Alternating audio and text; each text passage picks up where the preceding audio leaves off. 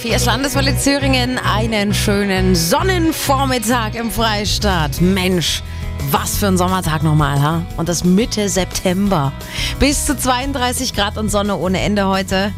Gut, dass einige Freibäder ihre Saison nochmal verlängert haben. Also wirklich. Das Nordbad in Erfurt zum Beispiel oder auch das Südbad in Jena.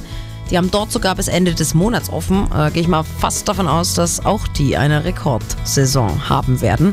Genau wie das Freibad in Artern.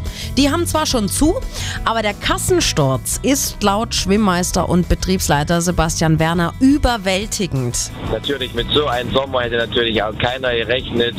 Und also ich weiß, dass wir gut über 20.000 Besucher haben. Vom Gefühl her, von den Zahlen, die ich so bis Juli weiß. Von daher bin ich mir ziemlich sicher, dass wir dieses Jahr alle Rekorde gebrochen haben.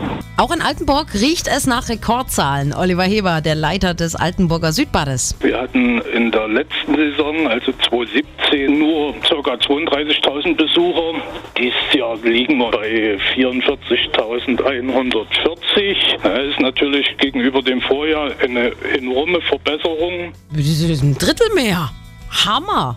Aber er sagt auch, eigentlich war es zu lange zu heiß. Da waren dann die Leute wiederum äh, zu faul, sich nochmal aufzuraffen, um ins Freibad zu gehen. Die sind dann lieber zu Hause im Kühlen geblieben.